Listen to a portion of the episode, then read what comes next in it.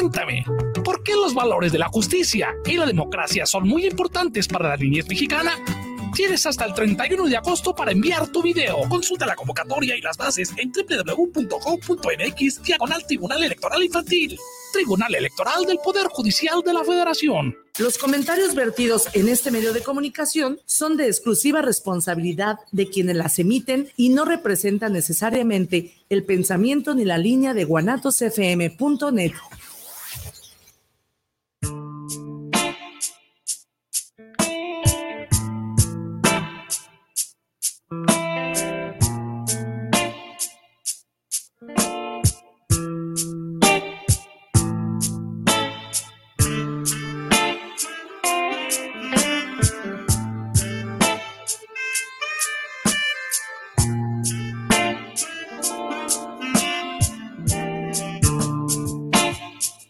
sucedido que al conversar con otras personas te escuchas y logras encontrar respuestas en conjunto a inquietudes cotidianas? Converso, un encuentro de voces que generan eco en temas de salud, sexualidad, psicoterapia y educación, de manera integral para el bienestar comunitario.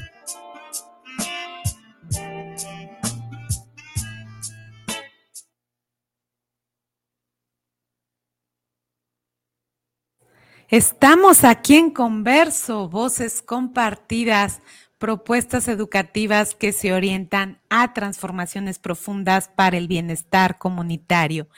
Y pues bueno, como siempre estamos compartiendo, recuerden que es muy valioso el que ustedes estén aquí porque son distintos medios a través de los cuales podemos llegar a través de la educación y pues hoy tenemos a una persona que nos viene a compartir su valiosa experiencia como terapeuta. Y pues también creo que algo que, que, podemos reconocer es que en este momento, con toda la cuestión de la pandemia, pues ha habido varios cambios de paradigmas en torno a lo que es la situación de parejas. Entonces vamos a hablar acerca de reflexiones sobre la terapia de pareja con José Luis González García, que nos acompaña desde la Ciudad de México.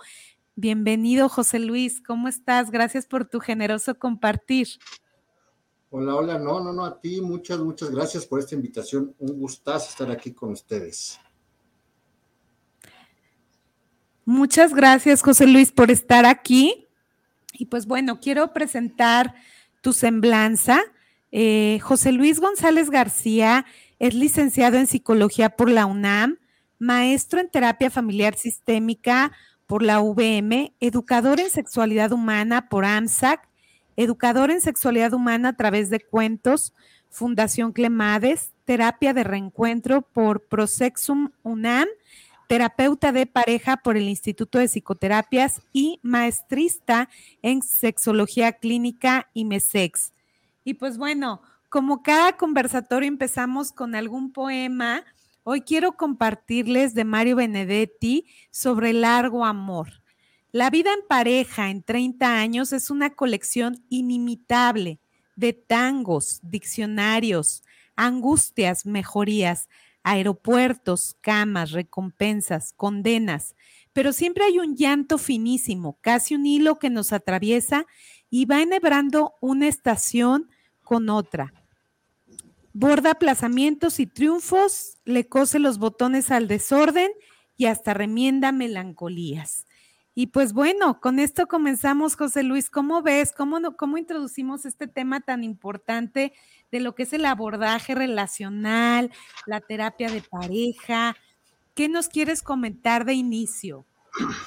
Mira, este, este poema que acabas de poner está, está bellísimo porque si nos habla de lo que es eh, la cuestión relacional, ¿no? Mucho tiempo la relación de pareja era como un requisito social, ¿no? Con unos fines incluso económicos para, para darle continuidad a la estructura que existía en aquel momento, ¿no? Pero de unos años para acá ha tenido una revolución tremenda, muy bella, muy, muy bella, porque ya es mucho más amplia. Ya la cuestión relacional es no solamente tú y yo ante la sociedad, no, sino darnos una identidad nueva en nosotros. ¿Quiénes somos nosotros? ¿Cuál es la versión mía que aparece cuando estoy contigo? ¿no? ¿Cuál es la versión tuya que aparece cuando estamos juntos? Y si esta tiende a ser la mejor versión de mí, porque no siempre sucede, desafortunadamente, ¿no? Pero sí lo que vamos a buscar muchas veces en la relación de pareja es, es, buscar esa, esa cuestión de crecimiento, de desarrollo sano, de belleza personal, expresada a través de una relación, una relación que incluye muchas cuestiones de deseo, muchas cuestiones de fantasías, de metas, ¿no? Pero muchas realidades, y que estas realidades muchas veces no se cumplen porque nos metemos más en el terreno de las expectativas fantasiosas que de las expectativas llenas de metas a cumplir en conjunto, en complicidad incluso. Claro, por supuesto. Joselo, pues un poquito hablando de, de estas versiones en conjunto, ¿cuál sería la trascendencia? ¿Por qué hablamos de este abordaje relacional? ¿Qué importancia hay de trabajar con la pareja, porque bueno, este programa también lo ven psicoterapeutas, lo ven educadores en sexualidad, terapeutas sexuales, y hablando desde este abordaje relacional, ¿cuál sería la trascendencia? Mira, algo muy, muy importante es, es ver cómo nos conectamos a través de la comunicación. Y a través de la comunicación damos y nos damos forma. ¿no? Antes sí se veía la pareja como dos personas juntas y ya, ya cuando empezamos a estudiar más a profundidad todo esto, vemos que realmente es algo más amplio. Esta relación que formamos, estas historias, esa versión que tú tienes de mí en tu mente y la versión que yo tengo de ti en mi mente se fue construyendo a partir de mucho de lo que yo soy, de lo que yo espero, mucho de mi historia, pero también mucho de lo que quiero y busco de una relación de pareja. Entonces la parte relacional nos ayuda a indagar mucho cuál es esa, eh, cuál es esa estructura que le da forma a dos personas que están juntas. ¿Qué, ¿Qué, comunicamos, no solo con las palabras, sino que comunicamos con las fantasías, qué comunicamos con expectativas, qué comunicamos con la actitud? Es algo que nos pasa mucho en terapia cuando llegan, o sea, muchas parejas, seguro quienes en terapia estarán aquí eh, coincidiendo de alguna manera, en que llegan y dicen, hay problemas. Ok, ¿cuáles? No sabemos, pero hay problemas, ¿no? Peleamos, nos gritamos, nos dejamos de hablar, ¿no? Nos ignoramos, nos somos infieles, pero ¿cuál es el problema? No sabemos darle nombre al problema. Entonces, un enfoque relacional es darle la estructura y darle el entendimiento a esa estructura del problema. Porque siempre va a haber problemas en la relación de pareja, pero nombrarlo es el primer paso para solucionarlo. Y si no lo nombramos, va a seguir ahí eternamente. Y mucha gente tiene miedo de que se acabe la relación de pareja, como si eso fuera lo peor. ¿no? Y lo peor es seguir una relación estancada, lo peor es seguir una relación complicada, porque no entendemos cuál es la parte relacional que está creando los conflictos entre dos personas y conflictos personales muchas veces. Claro. Joselo, ¿ha surgido de pronto, hablando de estos planteamientos posmodernos de la actualidad que estamos viviendo, ha surgido de pronto una individualización de los estilos de vida? ¿Cómo, a pesar de que se privilegian estas necesidades a nivel personal, cómo hablar de esta parte comunitaria? ¿Cómo hablar desde esta visión, desde este abordaje precisamente que toca relacional, sabiendo que traemos historias de vida distintas, que traemos eh, aprendizajes con parejas previas, ¿no? O con situaciones de vida simplemente, este, y cómo lograr, cómo lograr eh, en, la, en el proceso de pareja voltear a ver a la otredad sin descuidar de nosotros o de nosotras. Eh, mira, creo que el primer reto que tenemos cuando entramos en una dinámica de pareja es adueñarnos de esa pareja, no de la persona, sino de la relación. ¿no? Es muy común que lo que primero que hacemos es, es buscar una satisfacción externa. Muy común que, por cuestiones de género, ¿qué pasa con nosotros como hombres? ¿A qué nos educan? Yo tengo una pareja a la que voy a presumir, que me va a dar un plusvalor a mí mírenlo, está todo feo, pero se ligó a la abuelita, ¿no?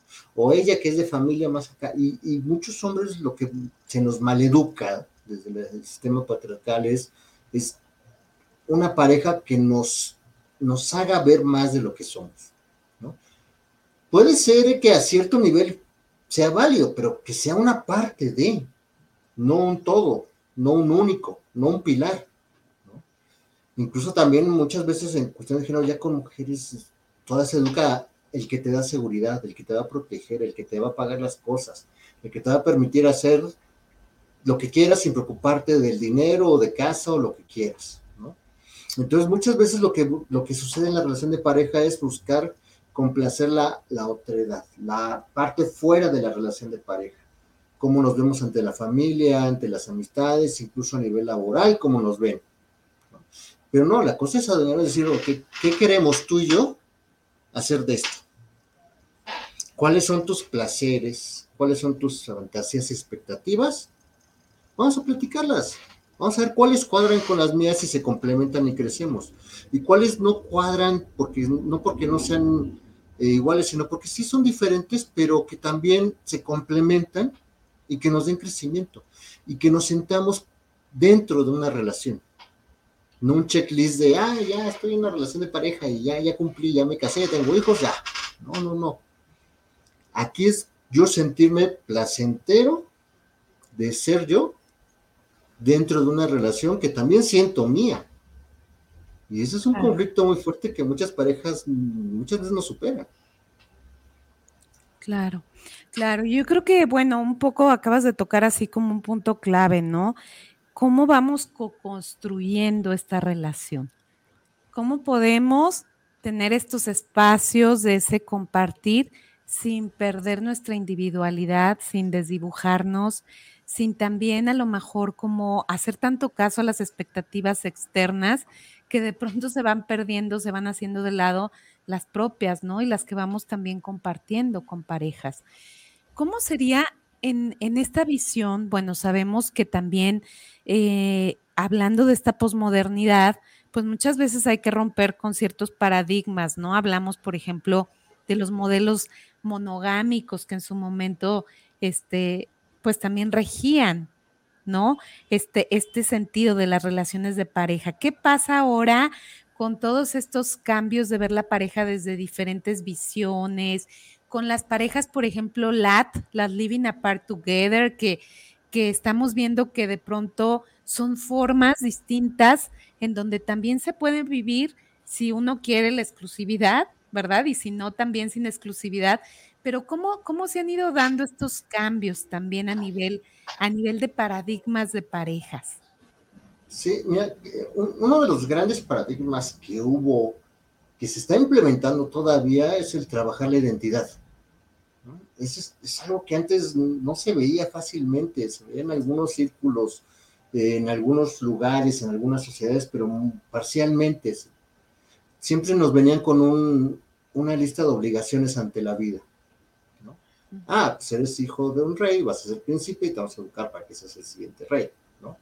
Y luego evoluciona, ah, eres hijo de médico, pues vas a ser médico también, Entonces ya muchas veces se nos da ese destino ya establecido por las circunstancias en las que nacíamos. Tenemos que cumplir muchas de esas expectativas y no se nos permitía desarrollar la identidad. Entonces uno se despaca y dice, no, no, vamos a trabajar la identidad de cada una de las personas y que esa identidad trae inherente una responsabilidad. La responsabilidad ante mí y responsabilidad ante los demás. Entonces, eso es un gran cambio, es un crecimiento en las relaciones humanas en general, hasta las relaciones laborales, si quieres. Entonces, ya estoy viendo muchas opciones de lo que yo puedo hacer y de lo que yo quiero hacer. Esto obviamente impacta en la relación de pareja, porque la relación de pareja, pues, ¿qué es? O sea, es la relación no es en sí un tema ya establecido de cómo debe ser. Antes así se veía. Ahora, relacionate como tú quieras. Por ahí siempre se habla de los términos no convencionales. Relacionate de pareja, sí, pero como tú quieras, como a ti se antoje, como a ti te cuadre mejor, ¿no? Puede ser poligámico, puede ser una relación abierta, puede ser una relación a distancia, ¿no? Eh, puedes quedarte soltero, soltera, no pasa nada tampoco. Pero ya es, el trabajar un constante la identidad. Ya incluso muchas leyes actuales, o sea, muchas instituciones se rigen sobre ciertos reglamentos donde ya se ve la identidad. Simplemente los derechos humanos defienden mucho la identidad de cada persona. Entonces, siempre va a ser la base de cualquier trabajo terapéutico, cualquier trabajo incluso académico, cualquier trabajo de crecimiento personal, es trabaja tu identidad. Siempre busca ese crecimiento personal. Esa es la base para que tú conectes de una y otra manera, porque de repente sí nos pasa, ¿no? De que, ay, ¿sabes qué? Me encanta esta persona para que seamos pareja. Y nos gustamos y queremos ser una pareja durante mucho tiempo. Y si hay quien dice, pues hasta toda la vida me la viento. Va pero las formas de pensar a partir de la identidad de cada uno, cuando no conectan, híjole, ¿qué hacemos? ¿Modificamos? Sí, pero ¿hasta dónde? ¿Hasta dónde tú te permites modificar? ¿Hasta dónde te adaptas? ¿Hasta dónde puedes llegar a acuerdos? Es decir, saber negociar. Pero no te vas a perder una negociación si tú tienes muy aterrizado quién eres tú, qué quieres y también hasta dónde puedes abrirte, hasta dónde te, te dejas sorprender por la vida y por la relación de pareja que es una parte muy, muy bonita del, amor, ¿no? Siempre esa parte de me sorprendo. Me sorprendo de lo que hago, de lo que haces, de lo que sucedió, que lo generamos sin darnos cuenta, pero nos dejamos sorprender, pero aún así no me pierdo. Y muchas veces, afortunadamente, la relación de pareja, cuando lo vemos desde la otra edad, desde otras personas, o de mi propia pareja, que me da a mí esa identidad, ¿no? que me da esa validación, pero una validación total, no una validación que me complementa, que me, que me ayuda a crecer, no, una validación de que tú me defines, ahí ya, ya nos perdimos. Ya nos perdimos. Entonces vamos a buscar siempre trabajar esta identidad. A partir de ahí tú puedes hacer todo.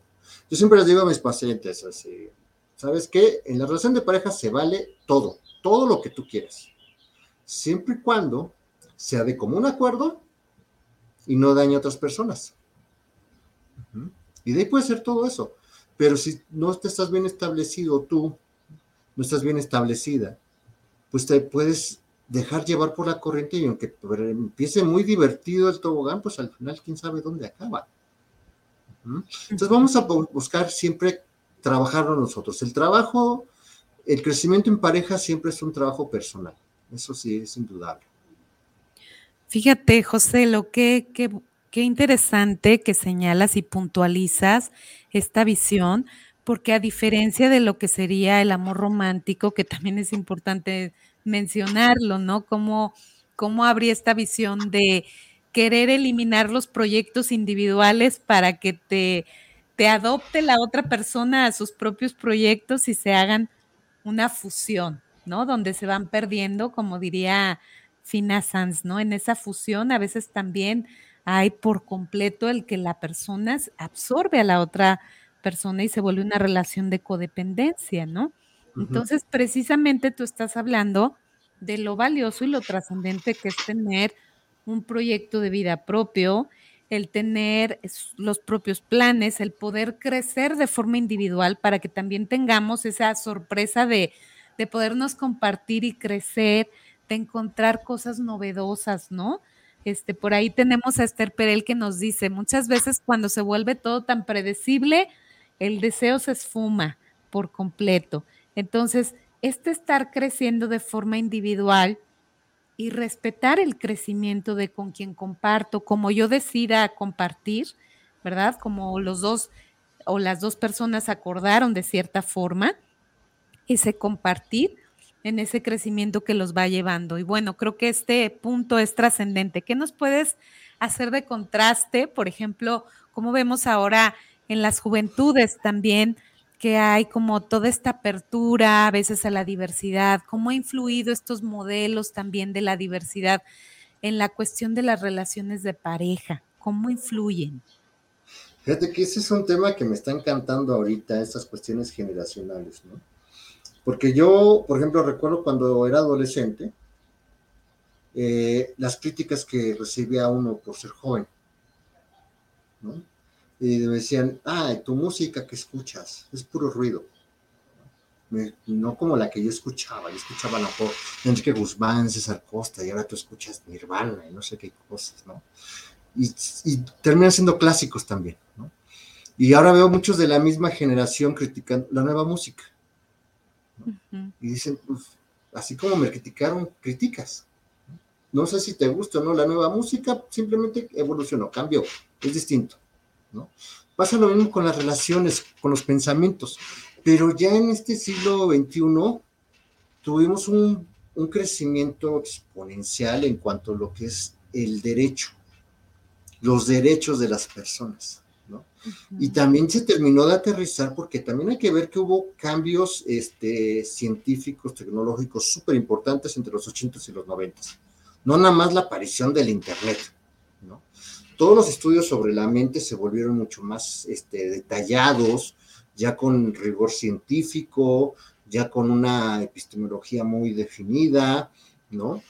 Ya otros sistemas de pensamientos donde nos dejan ver algo que más o menos te entendíamos quienes eh, nacimos el siglo pasado, que es que no somos solamente seres biológicos, sino que la biología es parte ¿no? de lo que somos, pero lo que somos es, es esa parte, ese sistema que está formado por otros sistemas.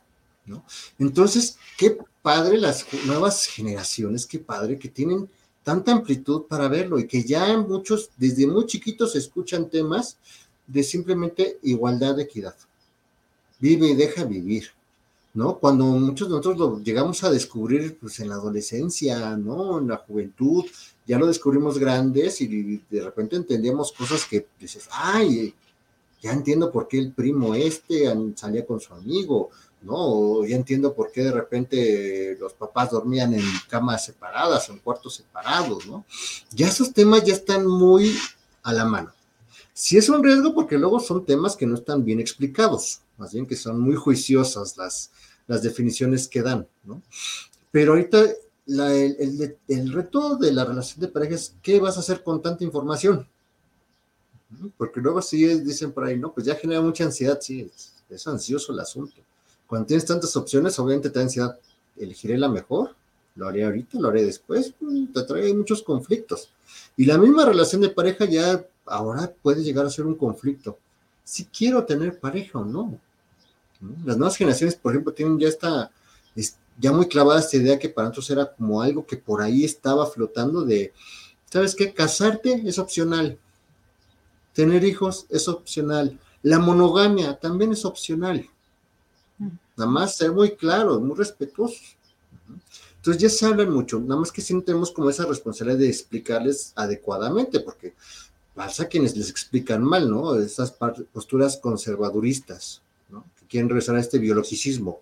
No, es hombre con mujer y preservar la especie, entonces a fuerza casar, eh, matrimonio heterosexual y a fuerza tener hijos. dicen, no, o sea, eso es muy pequeño para la capacidad que tenemos. Entonces, hay que hacer mucho este hincapié y este recordatorio de incluir nuevas ideas e incluir respeto a personas que siempre han estado, ¿no? esos términos que a mí me chocan, que cómo los usan, el de inclusividad forzada, ¿no? Pues es que, ¿por qué? No, no, yo no quiero una inclusividad forzada, quiero inclusividad y ya. Ni modo, la inclusividad es forzada por definición, ¿no? Personas este, homosexuales o bisexuales, transexuales, personas de diversidades relacionales, quien sabes que a mí siempre me ha gustado eh, relacionarme emocionalmente con una persona, pero sexualmente con varias, o nos atraen como pareja los tríos o los intercambios, ¿no? Y si, bueno, vamos a hablar de esos temas con respeto. Vamos a ver cuáles son las reglas que hay que definir muy bien para que nadie salga afectado, deja en lo físico, en lo emocional. Entonces, hay que hacer eso, pero ¿qué viene al revés? Dice, no, no, no, esa es inclusividad forzada, tiene que ser una inclusividad cómoda para mí. No, ninguna inclusividad es cómoda. Si te resulta cómoda, no es inclusividad, ¿no? Es seguir escondiendo las cosas, seguir escondiendo los temas. Y síguense escondiendo, si te, soy hombre y tengo novio, síguelo escondiendo, donde no me incomodes, no. Vamos a con orgullo a mostrarlo. Oye, ¿sabes qué? A mí me gusta toda la onda BDSM, vamos a amarrarnos y vamos a darnos nalgadas muy eróticas que a los dos nos gusten, pues se vale y está muy bien, siempre y cuando sea dentro de este común acuerdo. Entonces, mucho el reto que tenemos ahorita es la información que ya tienen las nuevas generaciones, dárselas claras y bien explicadas, porque si no vienen estas series de de términos también horrorosos, aparte de inclusividad forzada, que es un término realmente muy torpe, también viene el término de la este, ideología de género. Entonces dicen, no, es que a las nuevas generaciones se les está metiendo ideas a fuerza de que deben volverse homosexuales y no deben de casarse y, a la primera que puedan deben abortar y matar un bebé y, dices, no, vamos a explicar, vamos a explicar cuáles son esos términos que sí están avalados científicamente, que si hay un consenso más o menos general a nivel internacional y que si hay pruebas que lo sustentan. Y vamos a también decirle, ¿sabes qué? Estos palabras, aunque las ves mucho, son falsas y llevan ahí mucha distorsión, y esa es la triste realidad. Ideología de género, inclusividad forzada, relaciones tóxicas son términos que son muy ambiguos, que son muy cortos y que simplemente están fomentando el que volvamos al pasado, donde no trabajes tu identidad. Haz lo que tenemos que hacer, lo que te decimos que hagas. Entonces, la invitación que siempre hacemos es dentro de lo que tú quieras, habla de lo que eres. Si te sientes cómodo, pues sí, comparte, ¿sabes qué? Pues sí, soy bisexual, no es un problema. Si quiero decirlo, si no quiero decirlo, tengo derecho a la intimidad. Si un niño te pregunta, oye, ¿por qué dos hombres se besan? Pues porque se aman. Y eso es una inclusividad. Y desde ahí empezamos a formular muy distinto lo que es una relación amorosa, una relación de respeto, una relación incluso el, un entendimiento del erotismo, a lo mejor desde la infancia, pero que ya se empieza a entender como una parte inherente de los humanos. Entonces, mucho de lo que tienen las nuevas generaciones es esa bondad de que ya pueden ver temas desde muy chicos que siempre han existido. Pero sí nos queda como ese, esa responsabilidad de quienes ya estamos un poquito más avanzados de edad y de experiencia, el estarles eh, también explicando cómo es la cosa. Y ahora la cosa ha cambiado de cómo nos educaron. Y ese es, el resto de la actualización está tremendo.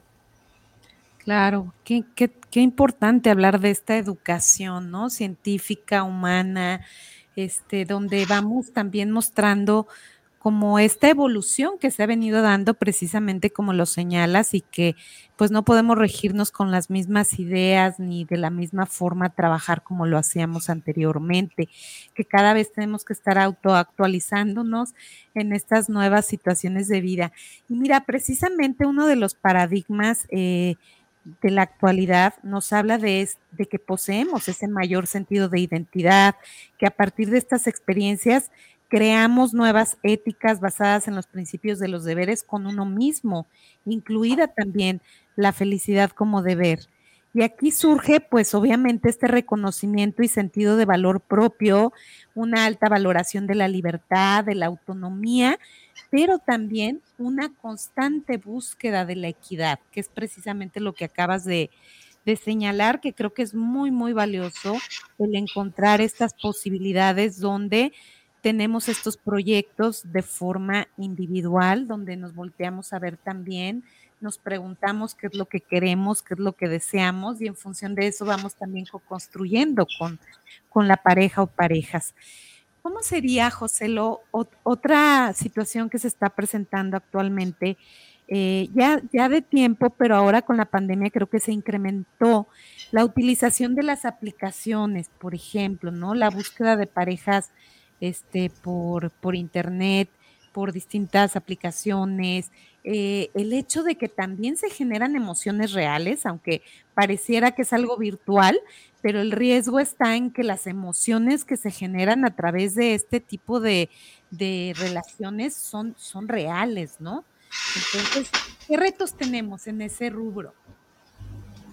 Eh, mira, el primer reto es ubicar las cosas donde son, porque algo que he notado que con las redes sociales pasa, con Internet pasa, es que lo sacamos de contexto, lo elevamos. Y es una herramienta enorme, tremenda, con una gran responsabilidad como cualquier herramienta. Agarrar un martillo requiere una responsabilidad, manejar un carro requiere una responsabilidad. Y el Internet también, las redes sociales, las aplicaciones requieren una responsabilidad. Pero que no se nos olvide que son herramientas. Son cosas que podemos usar y que debemos usarlas responsablemente. No es que les damos un plusvalor este, súper fuera del, contexto de realidad en el que dejamos que sí nos dominen. Si hay aparatos atrás de eh, que nos están haciendo ver más cosas, mantener más tiempo conectados, incluso se nos ocurre comprar cosas de estar ahí conectados. Sí, sí, hay algo de fondo ahí que nos atrae, que nos mueve. Pero si yo ubico que es una herramienta, puedo usarla y sacarle provecho. Pero muchas veces no lo definimos, solo sabemos que es algo que está ahí y nos metemos en la nube junto con toda la información y nos arrastran esos vientos de código binario y a ver a dónde nos llevan. Entonces, las aplicaciones son una muy buena herramienta, son una buena herramienta, todas las aplicaciones, aplicaciones de ligue sí, porque es un punto de contacto y ya.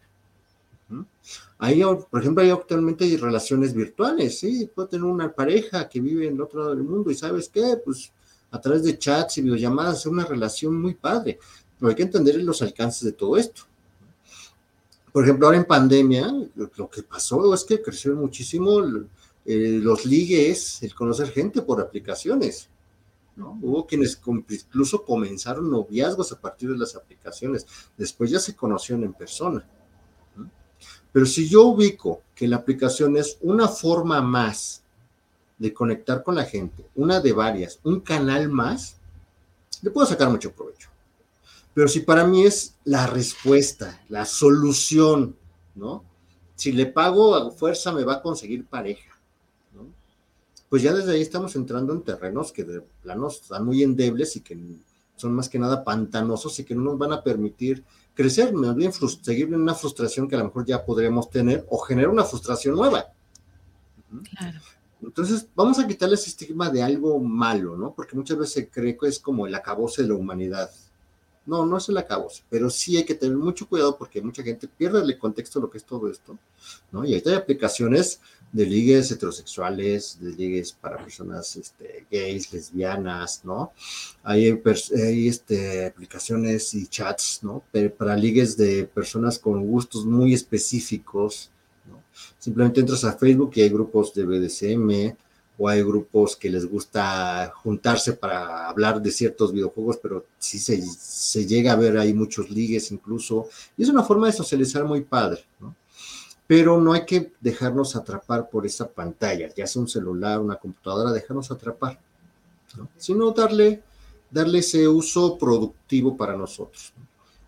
Pero también depende cómo se lo presentamos nosotros a, las, a los bebés, a los chiquitos, a los niños, ¿no? Porque no se los presentamos sanamente. ¿Qué es lo que hacemos comúnmente? Ay, para que ya no llore, ponle un, un video, ponle un videojuego y ya no estamos hablando de la responsabilidad, ya no estamos contextualizando. Entonces, cuando llega algo más grande, una relación de pareja, pues ya no, ya no tiene ese impulso. Hay parejas, por ejemplo, que decías hace rato, ¿no? Pues sabes que cada quien vive en su casa, incluso vamos a vivir en ciudades distintas, no hay problema. la herramienta del Internet permite que sea una relación casi como si vivieran al lado, todos los días chateando, ¿no? Haciendo videollamadas, este, mira, le tomé foto de lo que pasó ahorita, mira lo que preparé de comer o a dónde fui y te mando la foto y es como estar ahí. Y es una herramienta que bien usada puede fortalecer la relación de pareja, puede ser una parte del fortalecimiento, no todo, pero sí una parte. Entonces, ¿qué vamos a hacer nosotros como pareja? Si ya logramos establecernos, si ya me establecí yo con mi identidad, qué es lo que quiero, dónde quiero crecer, si ya nos establecemos como pareja, ¿cuáles son esas herramientas que nos van a ayudar a desarrollarnos, a fortalecernos? Aplicaciones son unas, hay muchas otras. Podemos irnos a lo clásico, chocolates y flores, ¿no? Pero también viajes, ¿no? También tomar cursos juntos. Como hay, hay, por ejemplo, he visto cursos de cursos para parejas de cocina, ¿no? Porque lo, lo, lo clásico es cursos de baile para parejas, ¿no? Está bien, hay cursos de cocina, hay parejas que dicen, ¿sabes qué? Siempre he querido aprender a catar un vino, porque lo tomo y yo nada más digo que está rico, pero quiero decirte por qué me gustó, qué aroma, qué, qué sabor, qué tanto me pegó, qué, qué, sabor me deja en la boca, quiero explicártelo. Vamos juntos a tomar el curso. El curso es en línea. Entonces, vamos a ubicar las herramientas como herramientas y cuáles son las que nos gustan. Y el Internet de las aplicaciones son unas herramientas. ¿Qué quieres hacer con ellas? Ya tú decidirás, pero son herramientas. Claro. Joselo, tocaste este punto de, la pandemia, que creo que también es muy importante mencionarlo, que se dieron cambios relacionales como consecuencia también de la pandemia, el hecho de, en, digo, hablando desde las personas que tenían la posibilidad, por ejemplo, de hacer home office, de trabajar desde casa, cómo se fue irrumpiendo a veces en la intimidad de los espacios. Y aunque al principio parecía como una idea este, valiosa de volver a conectar, pues también para muchos fue una invasión a sus espacios, ¿no? Y, y, que hubo situaciones donde se incrementó la violencia intrafamiliar, hubo situaciones donde se incrementó las, las violencias en pareja, también como esta visión de pronto de vivirse como roommates, ¿no? Como estar todo el día en, en, convivencia y de pronto hasta bajar un poco el aspecto hasta de la intimidad erótica. Este, ¿cuáles, ¿Cuáles han sido para ti lo que tú has visto desde tu experiencia, eh, desde la psicoterapia de pareja? ¿Qué es, lo que, ¿Qué es lo que ha sucedido en estos cambios relacionales a través de la pandemia? Ha habido una enormidad de cambios. Por ejemplo, hubo cambios positivos y bellos. Hubo personas que conocí, incluso pacientes que ya estaban avanzados en su terapia, que dicen, para mí la pandemia fue la gloria, estar en una segunda luna de miel, momentos de familia, conocer a mis hijos, a mis hijas, ¿no? O sea, nos metimos en una burbuja muy padre que luego se les volvió conflicto volver a clases presenciales, volver al trabajo presencial, se volvió en conflicto. Hubo algunas personas que, lo, que afortunadamente tuvieron ese beneficio de, de, ay, ahora sí, vamos a platicar como no hemos platicado en años, porque ahora sí tenemos el tiempo. Mientras hacemos el desayuno, porque está, el celular está en una junta y yo de aquí escucho mientras preparo el desayuno y platico contigo. Pero otra triste realidad es que también hubo muchas parejas que estaban no muy establecidas, que estaban pues muy fuera de sí y se volvió muy violento el asunto. Una realidad es que, o sea, yo platicando con compañeros y compañeras terapeutas, a muchos nos pasó que no nos dimos abasto de terapias durante la pandemia. Era terapias todos los días, eh, del domingo a domingo, ¿no? Entonces sí hubo un crecimiento porque eran desde cuestiones, por ejemplo, eh, que doy mucha terapia sexual, eh, problemas de disfunciones, problemas de bajo deseo, pero estos se conectaban también con muchos problemas de comunicación, muchos problemas de violencia, un crecimiento porque decían, chin, ahora sí tenemos que conocernos y me doy cuenta que después de muchos años juntos, no eres lo que yo creía que eras, ¿no? Y me duele admitir que no soy lo que tú esperabas que yo fuera. Y son temas que fuimos arreglando mucho, hubo mucho, mucha eh, terapia de pareja este, en pandemia. Hubo muchos estudios que hablaron sobre disfunciones sexuales, que se fueron presentando, sobre los temas de violencia, sobre abuso sexual, violaciones, incluso se volvió también muy horrible estos temas, ¿no? Que hemos estado ahí buscando trabajarlos y darles ese acompañamiento. Pero aquí al punto al que voy es cuando pasa una crisis, ¿qué tan lista está la pareja para una crisis? Hay crisis que sí son esperadas, es la realidad, ya sabemos. Decimos, ay, enero, la cuesta de enero, ya nos gastamos todo el dinero y hasta nos endeudamos. Sabemos que en enero lo vamos a pasar mal. Okay, ya sabemos que viene esa crisis, ok, comemos frijoles, no hay problema. ¿no? Y se prepara la pareja. ¿no? Hay veces que aunque son esperadas, no se preparan. Y, están muy endeudados o de repente ya entran los niños en la escuela y aunque saben que había movimiento de horarios y movimientos de la dinámica, no se prepararon y la crisis, aunque fuera esperada, no la previnieron. Pero las crisis que no son esperadas, esas son muy conflictivas. Y peor ahora que con la pandemia fue una crisis enorme no esperada, ¿no? Fue una crisis mundial de eh, características históricas que nos llegó prácticamente de un día para otro, porque decíamos, ay, se escucha que por allá hay un virus, y de repente, ¿qué creen? Vamos a cerrar el mundo porque se está despegando por todos lados. Y la pareja dice, no estamos listos para algo tan grande, y ni algo para pequeño. Entonces, algo que pasó mucho en terapia, bueno, que está pasando en terapia, es que de repente las parejas dicen, ¿sabes qué? La crisis que ya teníamos ahora está peor. Eso fue lo primero que se mucho, ¿no? Si ya no aguantaba tu carácter o tus respuestas, si ya no me sentía tan enamorado de ti, si ya veníamos gritándonos y golpeándonos, eso sí hizo más grande. Y la otra parte es que aparecieron nuevos problemas de decir, pues éramos una pareja tranquila, ¿por qué? Porque nos veíamos nada más los fines de semana para echar relajo y el resto de la semana estamos cada quien en su trabajo o en su escuela. ¿No? Tremendo, de repente encontrarse con nuevos problemas que es, hay que convivir. ¿Por qué? Porque estamos con el viejo paradigma de estamos juntos, cada quien sus cosas, adiós. Y la pandemia nos confrontó con eso. A ver, siéntate con tu pareja durante casi dos años, todos los días, sin poder salir. Para muchos es un sueño dorado hecho realidad, pero para muchísimas otras personas fue un reto que muchos sí lo lograron salvar y tuvo que venir nuevas, nuevos entendimientos de lo que es la pareja, nuevos entendimientos de lo que es el erotismo, nuevas formas de comunicarnos. Y es el reto de la actualización personal, encontrar nuevas formas de solucionar los mismos problemas a lo mejor, pero también los nuevos problemas. Y eso es lo que hacemos mucho en terapia.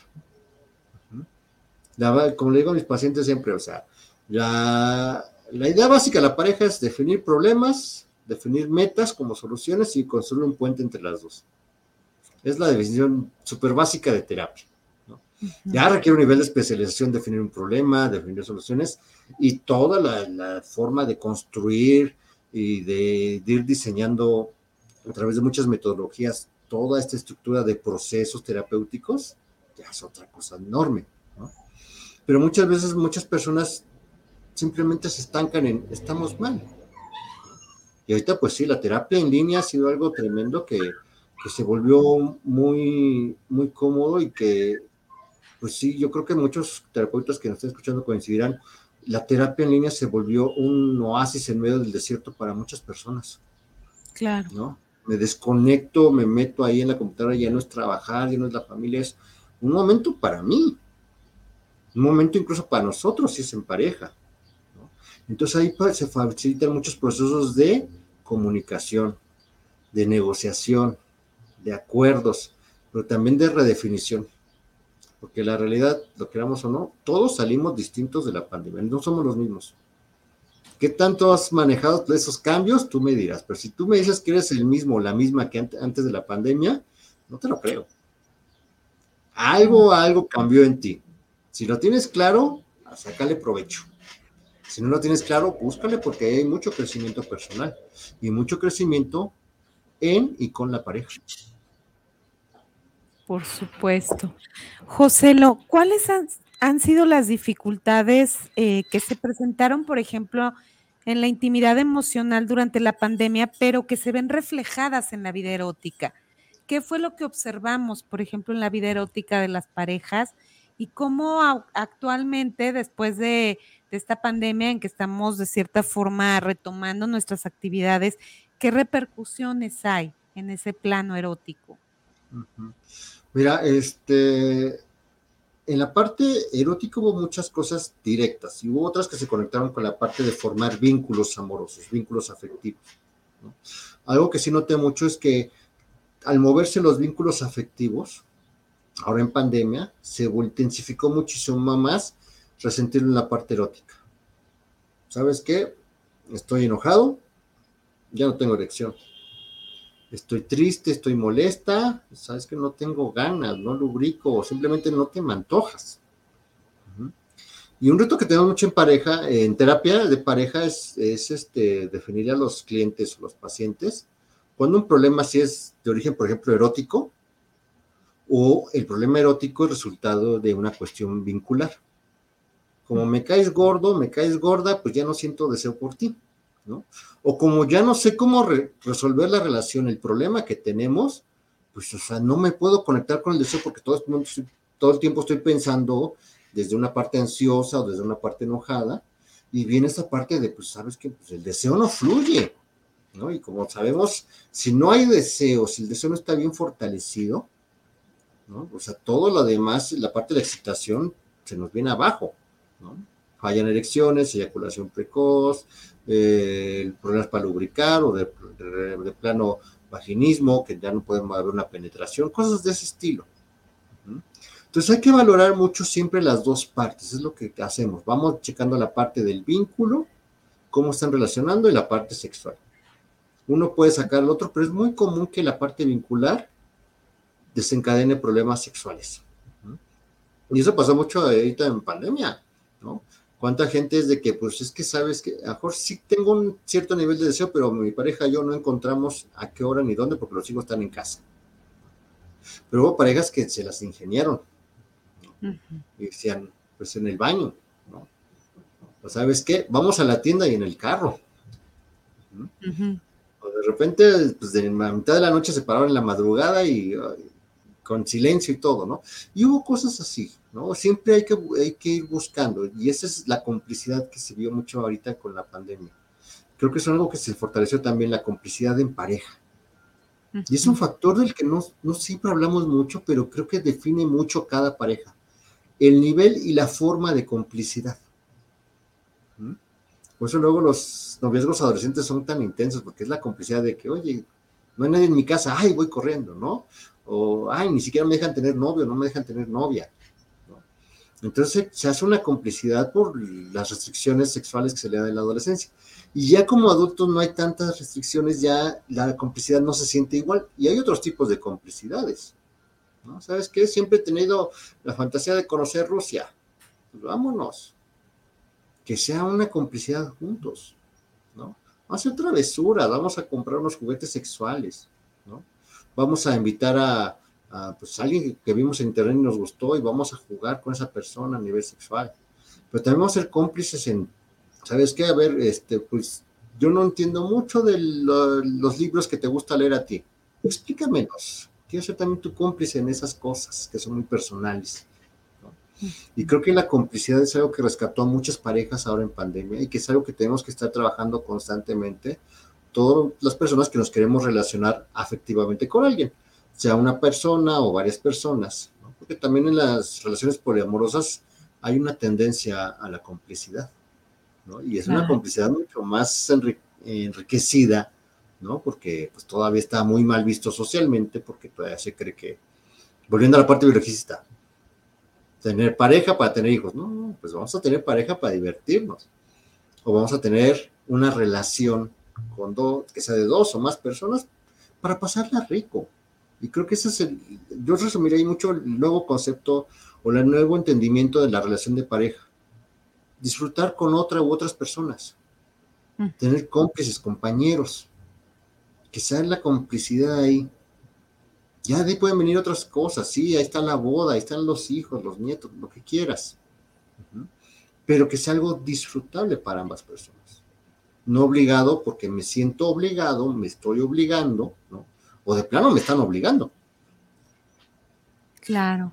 Fíjate que definitivamente este concepto, ¿no? De la complicidad que, que nos señalas, creo que es algo muy valioso y que a final de cuentas, cuando vemos alguna situación de disfunción sexual y nos damos cuenta que hay un aspecto relacional, cómo a veces la gente viene pensando que la disfunción está en una sola persona cuando en realidad es una situación que se está manteniendo por el tipo de vínculo que están generando en la relación de pareja. Entonces, también es importante abordar esos aspectos, ¿no? Se van a ver reflejados, obviamente, nuestra sexualidad es algo transversal, está presente en toda nuestra vida y es un indicador de también cómo estamos en nuestras relaciones de pareja. Entonces, este, bueno, un poco quisiera eh, señalar algunos saludos. Gerardo Mancera nos saluda aquí al programa desde Atlisco, Puebla. Saludos para ti también, Joselo. Pedro Alberto Sánchez, saludos al programa de Converso, es un programa muy nutritivo. Carla Sepúlveda, saludos para el programa, para Claudia, para Joselo, y muchas gracias por traer estos temas de gran interés. Jorge Enrique Gutiérrez, saludos para el programa de Converso, saludos por su programa también a, a Joselo desde la Ciudad de México. Robert Arce, saluda desde Los Ángeles, California. Saludos allá también a nuestros paisanos porque nos ven en Phoenix, en Los Ángeles, en California, en distintos lugares que nos ven por allá, nuestros paisanos en comunidades latinas que están allá también compartiendo estas temáticas. Y que bueno, creo que es importante, José, lo que interesante que podemos llegar a distintos lugares gracias también a la tecnología, a las famosas TICs, ¿no? A las tecnologías de información y comunicación, que como bien señalaste, son valiosas para poder expandirnos en otros sentidos. Rosa María Garza, saludos. Y pues bueno, hay más gente que está escuchándote. Eh, yo te quiero agradecer este generoso compartir y un poco como irnos enfocando hacia el cierre. Me gustaría que nos dejaras como algunas conclusiones de por qué es importante acudir a la terapia de pareja, cómo, cómo detectar esas primeras señales donde sería importante solicitar el apoyo de un profesional y que finalmente nos pudieras inclusive brindar tus datos para quien quiera alguna consulta, ya sea virtual o presencial allá en la Ciudad de México. Claro que sí, mira, algo importante es la visión que hay que tener ya de la terapia, ¿no? Por eso hay gente que todavía dice, ah, eso es para locos, no, no es cierto. La terapia no nada más es cuando hay un conflicto fuerte de la pareja o de la persona, ¿no? Eh, es cuando hay dudas, hay cuestionamientos que me cuesta trabajo ver y que la visión de un especialista externo a mí me puede clarificar. Muchos, durante muchos siglos, en muchas este, sociedades, siempre ha habido esas personas que van guiando, ¿no? Chamanes, sacerdotes que, con las confesiones, este, siempre ha habido especialistas que nos van dando como esa guía. Actualmente es la terapia psicológica, no el coaching, no las constelaciones, no esas cosas que son como, honestamente, como la versión patito de la psicología, ¿no? Sino la terapia. La terapia es un, espacio de confianza. Yo siempre les digo, así como tienes un médico de cabecera y el dentista donde siempre vas porque te da confianza, también ten, ten tu terapeuta de cabecera, ¿no? Aceptemos con hasta cierta humildad que necesitamos ayuda, ¿no? Porque la salud mental es algo que siempre dejamos hasta el último y no es, es necesitar ese, ese acompañamiento. Y terapia de pareja es, es alguien, es una opción que tenemos cuando no podemos resolver o cuando queremos abrir nuevos temas. Terapia de pareja es un lugar de crecimiento, es un lugar de intimidad, es un lugar muy exclusivo para la pareja. La terapia de pareja es un lugar donde vamos a buscar abrir los temas a los que no sabes cómo abrirlos, cerrar los que no has logrado cerrar, pero principalmente donde hay un crecimiento y un encuentro de la mejor versión de ti y una versión que se quede para siempre contigo y que siempre siga creciendo. Entonces creo que tenemos que quitarle el estigma a la terapia de algo como un indicador de que le estoy fallando, a más bien un indicador de quiero seguir creciendo y quiero seguir creciendo con mi pareja y quiero hablar de temas que a lo mejor no sé hablar y dices, ay, ¿cómo le voy a plantear un trío? Oye, vamos a terapia porque quiero hablar un tema contigo, pero me gustaría que fuera un especialista. ¿Y qué crees? Pues ya pues, tu amigo me gusta, tu amiga. Ah, bueno, ya lo podemos hablar en un contexto distinto. Entonces vamos a buscar terapia de pareja no como esa persona que va a decir si estoy bien o si estoy mal. No como esa persona que me va a quitar poder o me va a dar poder, sino vamos a buscar la terapia como ese espacio donde nos vamos a desenvolver de una manera más amplia, mucho más controlada y con un respaldo y un apapacho tremendo, que es lo que siempre buscamos en terapia. Y ahorita pues hasta se abrió enormemente la terapia en línea, donde pues, o sea, sí, yo he tenido ahorita de, hasta en Europa he tenido pacientes ahorita desde la pandemia, ¿no? Entonces la opción en línea eh, no hay que tener tampoco miedo porque realmente ya a muchos terapeutas me contaban que tuvieron problemas. Yo probablemente había tomado cursos previamente a, la pandemia y había tenido experiencia de la terapia en línea y la terapia en línea tiene la misma calidad de la terapia presencial. Es la misma calidad, es lo mismo todo. Nada más cambiaba un poquito las comodidades, porque ya lo puedes tomar incluso desde la cama, casi, casi, ¿no? Y ya no andas buscando estacionamiento ni nada. Entonces, sí, o sea, si alguien gusta que eh, eh, le dejo mis datos, yo estoy en la Ciudad de México, en la colonia Santa María Rivera, eh, de Psicología para el Desarrollo. También me pueden encontrar en la Ciudad Mexicana para Salud Sexual AMSAC. Eh, les dejo mi número celular, me puede escribir a WhatsApp con todo gusto. 55 13 53 0340. En redes sociales me encuentran como José Lopsic, P-S-I-C, José Lopsic. Twitter, Facebook, Instagram, ahí me encuentran como, como José Lopsic. Ahí me pueden, podemos charlar, hacer este consulta, ya sea presencial en Santa María Rivera, aquí en la Ciudad de México, o en línea con todo gusto, con este que ya mencionamos, que la calidad es la misma. Muchísimas gracias, José. Lo de verdad, gracias por tu generoso compartir. Créeme que este, estos programas tienen el objetivo de dar alcance a personas en distintos sitios donde puedan encontrar un aliciente, ¿sí? sentirse escuchados con estos temas de salud, de sexualidad, de educación que estamos llevando por diversos medios y creo que también es muy valioso el ver que ha habido buena respuesta. Esto habla de las necesidades que están teniendo las personas y que cada vez hay una mayor conciencia por recibir información de calidad de calidad académica y profesional como la que nos acabas de compartir y sobre todo humana, ¿verdad? Desde esta visión, desde tu perspectiva humana, te agradezco, Joselo. Este, espero pronto darte un abrazo en persona. Ya nos veremos en algún congreso, esperemos pronto. Esperemos que sí, pronto. Para podernos dar el abrazo en persona.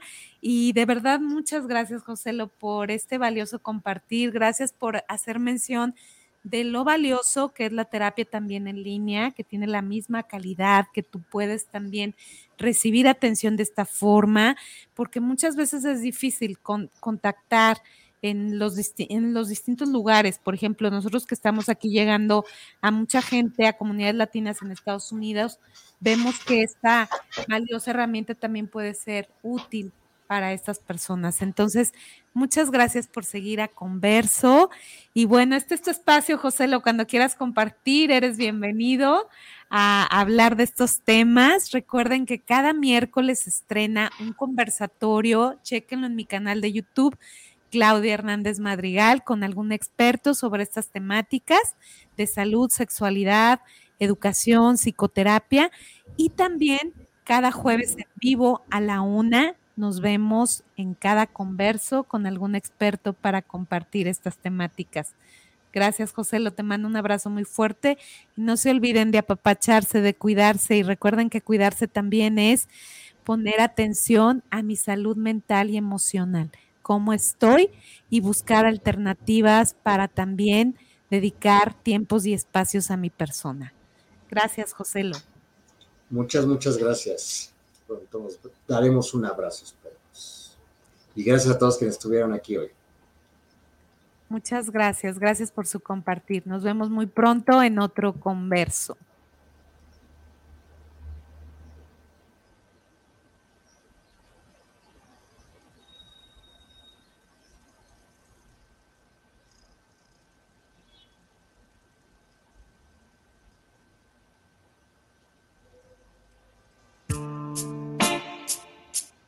Gracias por acompañarnos en Converso, voces que se comparten, propuestas educativas que generan transformaciones profundas para el bienestar comunitario. Nos vemos cada jueves a la una de la tarde. La Cámara de